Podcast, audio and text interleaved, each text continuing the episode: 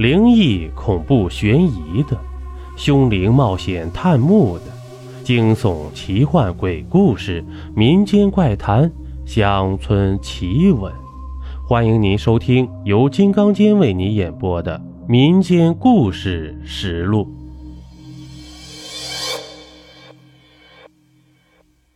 欢迎您继续收听《炼尸》第四集。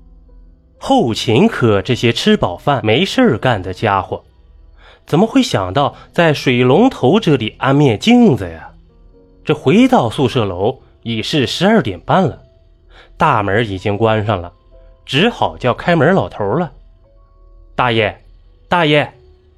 几声过后，老头出来了，用一副狐疑的眼光盯着我，满脸的皱纹，阴森的面色，还有驼背的身体，在黑夜之中更显阴气。哦哦，泡妞泡妞！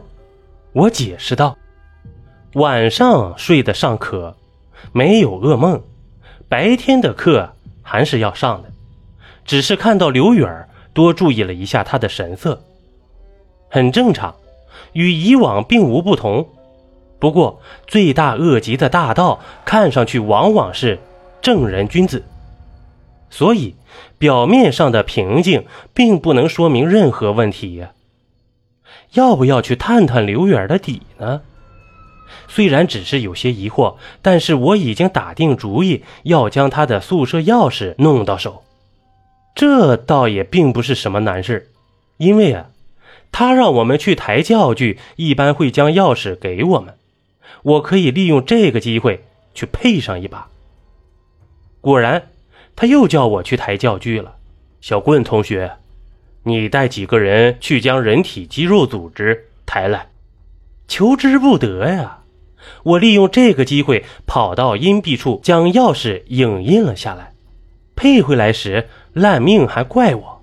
我们都抬到了，你才来，刚才跑哪里去了？哦，厕所，厕所。然后我们一起抬着教具进教室去了。我了解了一下，下午他都有课，我可以趁此机会去他的宿舍。下午一二节课，我假装身体不适，向老师请了假，要回去休息。这一切很顺利。他的家中很简陋，并没有什么特别的地方。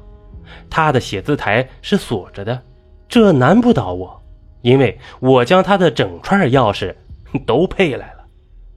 果然，这里有我关心的东西呀。那一本记录本上记录着一大自杀身亡者的姓名、年龄、性别、地点。我点了一点，有二十二个人，是从十二年前开始的。我迅速抄录了一份。不过，这真的不是吹牛的。提起我外公的祖先，可算是中国刑事侦查的鼻祖了。听说过断案如神的包青天吗？哼 我就是他的不知多少多少辈儿的呃外孙。看了看表，已经是下午四点了，他们应该下课了吧？我还是走吧。在我回宿舍的路上，我一直在想，他有这个名单意味着什么呢？就在走到宿舍楼的楼梯口，碰到了一个白衣女子从楼上下来，好像很面生。而且长长的头发遮住了半边脸，看不真切。不过身材还不错，所以她的走路姿势啊也很漂亮，就像是一朵白云吧。回到宿舍，烂命就凑上来了：“小棍儿，小棍儿，你刚才来了一个白衣女子，嘿，一定要在我们寝室里坐一坐。”嘿，说这是他以前生活过的地方，你说奇怪不奇怪？嗯，有什么大惊小怪的？说不定以前他住在这里呢。小贵儿，说什么呀？以前这里可是教学楼，他怎么可能住在这里呢？我的心咯噔了一下。对呀，这里是教学楼，难不成他在这里居住吗？我马上追出室外。这只是两分钟之前的事情，以我的速度，还可以追得上。我扯开大步，而从宿舍楼到大门口只有一条路可走。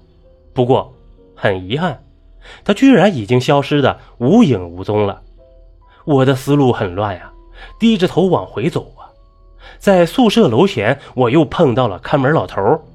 不如问一问他吧，大爷，您想想，以前有人在二零幺寝室住过吗？我顺手递上一支烟，他接过点上，狠狠地嘬了一口。二零幺，以前是生化实验室啊。哦，以前有个女生在那里上吊过。就在左侧那把吊扇的铁钩上，啊呸！怎么这么倒霉呀？又是上吊。回到寝室，看着吊扇的铁钩，我的心情啊是愈来愈糟糕了，因为他正对着我的床铺啊。虽然我开始讨厌黑夜了，但是他的到来是不可抗拒的，而怪事又开始发生了。我一直睡不安稳，深夜两点，条件反射让我醒来了，偏偏还真的感觉想上厕所，但是今天我下定决心不去了。寂静中，我又听到女孩的抽泣声：“烂命，烂命，你听，是不是有什么声音？”烂命也唰的坐了起来，仔细听了听，哪儿有啊？不要自己吓唬自己。的确，这个声音又停止了，烂命又睡了回去，而那个声音又开始了。邀您继续收听下集。